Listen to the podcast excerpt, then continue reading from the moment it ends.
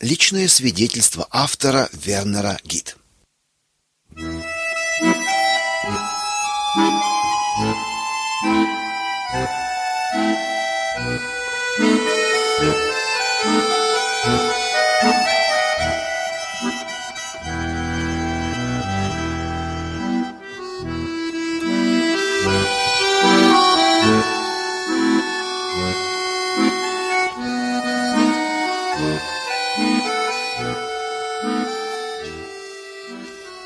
На примере описания некоторых этапов моего жизненного пути я хотел бы объяснить, как Бог действовал в моей жизни, как Он призвал, вел и благословил меня. Детство и юношество. Я родился 22 февраля 1937 года в Райнеке, город Эбенроды, Восточной Пруссии, в семье крестьянина. Война принесла большие бедствия и нашей семье. В конце войны один за другим погибли 15-летний брат, мать и дедушка – в ноябре 45 года население Восточной Пруссии было изгнано. Вместе с несколькими родственниками я попал на остров Вик-ауф-Фёр в Северном море. Мой отец попал в плен к французам и ничего не знал о судьбе своей семьи. В отличие от других пленных, он не мог воспользоваться разрешением один раз в месяц писать письма, так как почти все наши родственники были жителями Восточной Пруссии. Где они теперь находились, он не знал. Однажды ему приснился сон, будто он встретил дальнего родственника, уже до войны поселившегося в Рейнской области. Когда они прощались после долгой беседы, тот сказал: "Герман, приезжай же ко мне как-нибудь". Тогда мой отец спросил его во сне: "Я ведь не знаю, где ты живешь. Тут родственник отчетливо произносит: "Бохум, улица Дорстен, 134А". Мой отец просыпается, зажигает свечу и записывает только что сообщенный ему во сне адрес. Проснувшимся товарищам по он рассказывает о том, какая удивительная история ему приснилась. Они смеются над ним, так как он принял все это всерьез и даже стал уверять, что на следующий день хочет написать по этому адресу письмо. Ответное письмо подтвердило, что адрес абсолютно правильный, и через этого далекого родственника отец установил контакт с моей тетей Линой на Вик-Оффер. Известие о том, что мой отец жив, сделало меня счастливым. Вначале до меня просто не доходило, что я теперь уже не круглый сирота, что у меня есть отец. Когда в 47 году отец возвратился из французского плена, из пропавшей без вести семьи, он застал лишь меня одного. В поисках работы мы с ним попали к одному крестьянину в Засе, венской деревне близ Люховс. Примечательным для того времени было, что деревенские мальчишки пригласили меня на детский библейский час. Я не имел об этом никакого представления и думал, что там рассказывают сказки. Поэтому я пошел с ними на урок, который состоялся в единственной комнате у одной сестры из церкви. Каждое воскресенье утром сестра Эрна с большим воодушевлением рассказывала следующую историю из Библии. Она молилась и пела с нами много радостных песен. Уже на первом уроке я заметил, что тут происходило что-то такое, что не имело абсолютно никакого отношения к сказкам. Евангельская весть как-то особенно коснулась меня. Все это меня так увлекло, что я начал регулярно посещать эти детские собрания. В следующем году мой отец снова женился, и я вскоре переехал к его жене в соседнюю деревню Етцель. Отец стал работать в крестьянских хозяйствах в соседних деревнях. Моя мачеха относилась ко мне очень хорошо, хотя ей, чтобы прокормиться, приходилось много работать у крестьян в качестве домашней швеи. Она была верующей католичкой, однако в возрасте, когда дети легко поддаются влиянию, никогда не принуждала меня к католицизму, за что я и сегодня ей очень благодарен. Я, как и прежде, в любую погоду посещал детские библейские занятия. Через ревностный труд сестры Эрны в мое сердце было посеяно семя Слова Божьего, которому должно было однажды взойти. Когда отец нашел работу на промышленном предприятии в Вестфалии, мы в 50-м году переехали в город Хоенлимбург. Однако там не оказалось окружения, способствовавшего возрастанию веры, а скорее напротив. Преподавание закона Божьего велось с позиции критики Библии и повлияло на меня так, что я, вспоминая прежние библейские занятия, всегда думал: жаль, что библейские рассказы не так уж правдивы, как говорила сестра Эрна. Однако мерцающий фитилек жажды правды уже никогда не погас. Случайные посещения церкви не помогли мне в моих поисках Бога, так как проповеди были холодными и не могли произвести поворота в моем духовном состоянии. Мой путь к Богу После окончания учебы в Ганновере и защиты докторской диссертации в Аахене я в октябре 71 года приступил к работе в Государственном физико-техническом институте в Брауншвайге в качестве руководителя отдела обработки информации.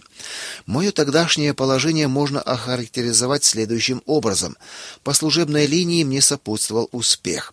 Защиту диплома по двум специальностям я без труда выдержал с оценкой отлично, и докторскую диссертацию защитил на отлично.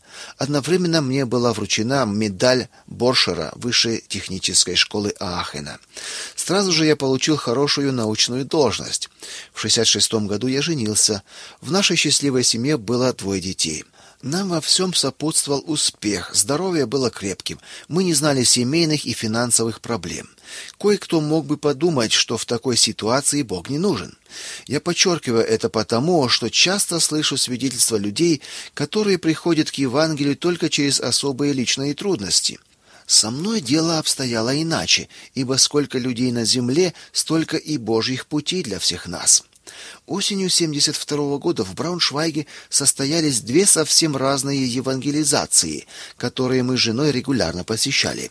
В средней школе, находившейся в нашем районе, евангелизировала небольшая христианская группа.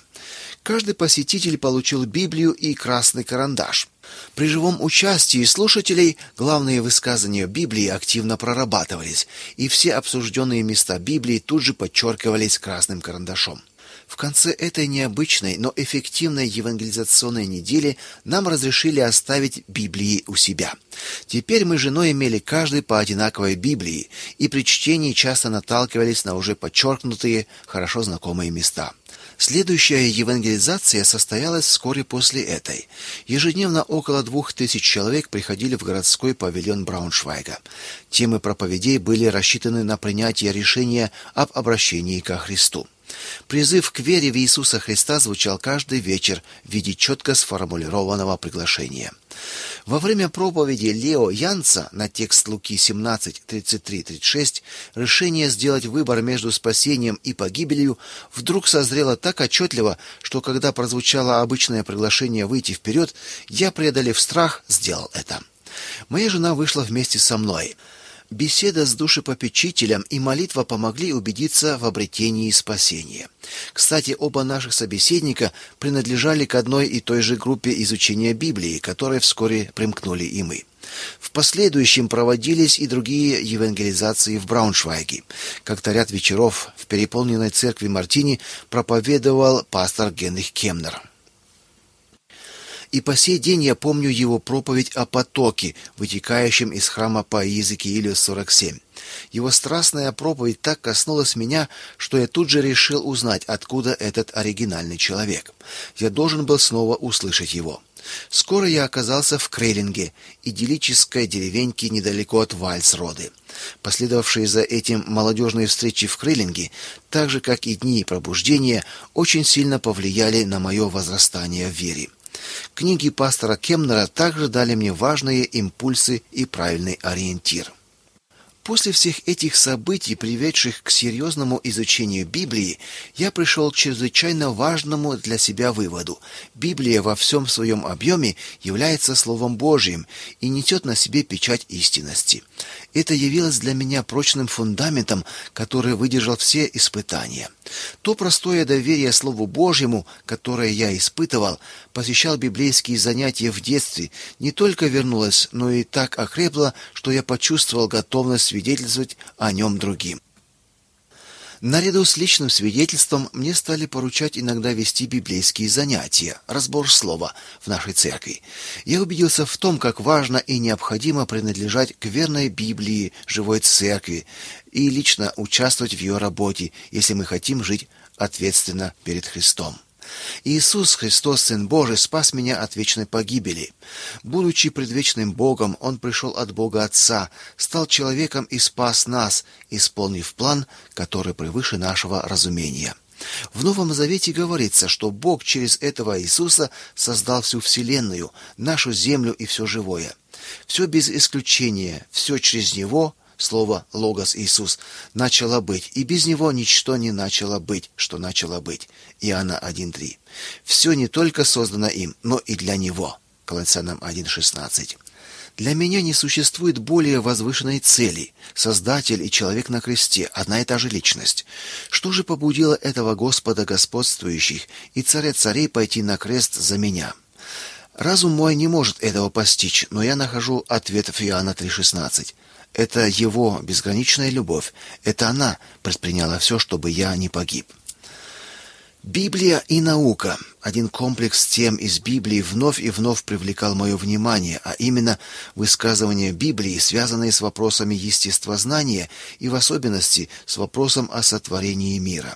Я заметил, что эта пограничная между разумом и верой область для многих моих современников-интеллектуалов является пробным камнем веры вообще. Если эволюционная теория права, то не может же одновременно быть истинным и библейское описание сотворения мира. Если же права Библия, тогда эволюционное учение является одним из коренных и тем самым пагубных заблуждений мировой истории. К оценке эволюционной идеи я подошел с точки зрения твердо установленных законов информатики, моей специальной области исследований. Выяснилось, что эта модель не только в некоторых деталях, но уже в корне ошибочна. Центральным пунктом жизни является содержащаяся в клетках информация. Информация же является не материальным феноменом, но духовной величиной, предполагающей волю и разум. Это значит, новая информация может возникать лишь в процессе творческого мышления, но не путем мутации или селекции. Как раз об этом в разнообразных выражениях говорит и Библия, как, например, в притчах 3.19. Господь премудростью основал землю, небеса утвердил разумом. Служение Иисусу.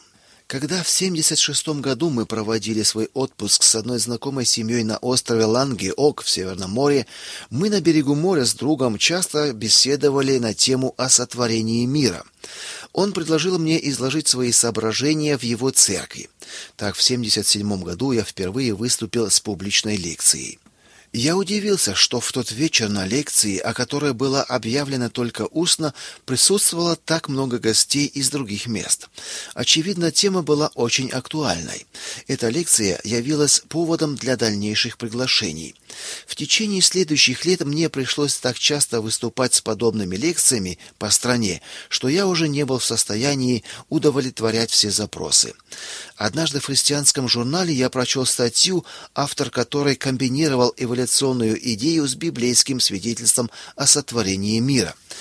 Это побудило меня противопоставить свою собственную статью с библейской ориентацией. Однако она была отклонена, так как редакция представляла другую теологическую точку зрения. Вместе со статьей одного соавтора эта статья в мае 77 года была издана в Брауншвайге брошюрой тиражом в 3000 экземпляров. Вскоре после этого одно издательство предложило нам усовершенствовать наши статьи с тем, чтобы издать их книгой карманного формата. Сотрудничество в исследовательском обществе слова и знания открыло для моей деятельности новые перспективы. С 81 года я принадлежу к руководству этого общества, целью которого является снова обратить внимание научной общественности на слово Божье и развивать библейски ориентированную науку. Эволюционные учения в значительной мере оказали глубокое отрицательное влияние на образ мышления в различных сферах естественных и гуманитарных наук. Поэтому особенно затруднен доступ к Библии интеллигенции и возникает необходимость оказать ей помощь. Во многих случаях уже становится ясным, что толкование научных фактов, исходящих из библейского свидетельства о сотворении, скорее удовлетворяет требованиям реальности, чем попытки интерпретации в рамках эволюционного учения. Деятельность общества должна помочь осознать прочность фундамента Слова Божия и укрепить доверие к нему. С помощью серии книг, семинаров и докладов знания передаются школьникам, студентам, работникам умственного труда, а также и церквам. Оглядываясь назад, я удивляюсь, как можно стать автором, даже не стремясь к этому и не подозревая об этом. Когда я смотрю на Божье водительство в моей жизни и пытаюсь объяснить его, тогда следующие слова Генриха Кемнера приобретают для меня особое значение. Не мы толкаем, а нас подталкивают. Когда Бог открывает двери, надо в них войти, ибо только то, что приготовил Он, находится под Его благословением. Особыми ежегодными событиями для меня является служение в палаточной миссии или большие евангелизации – 1991 год останется для меня незабываемым, потому что я девять дней имел возможность возвещать Евангелие в большом зале городского павильона в Брауншвайге. На том же месте, где я в 72 году решился следовать за Иисусом, я смог теперь в своих евангельских проповедях призывать и других людей последовать за Иисусом. В своей стране и за рубежом я читаю лекции на евангельские темы, а также на тему вера и разум. Таким образом, я в мае 91 -го года был одну неделю в Москве, а в мае 92 две недели в Москве и Караганде и евангелизировал в различных вузах и общинах. За этим в 1993 году последовали недельные циклы лекций в Караганде и Бишкеке раньше Фрунзе. А в мае 94 -го года Бог дал возможность читать лекции на моей родине в Калининграде, бывшем Кёнигсберге. Все это началось с того, что в 77 году во время проповеди Павла Майера о богатом юноше я внутренне услышал призыв к труду. Летом 78 года я провел свою первую евангелизацию в палатке Нинхагена близ Целе. Примечательно, что в этот же год меня назначают на пост директора в институте и присваивают звание профессора. Является ли это лишь только совпадением? В Евангелии от Матфея 6:33 Иисус говорит: Ищите же прежде всего Царство Божье и правды Его, и это все приложится вам.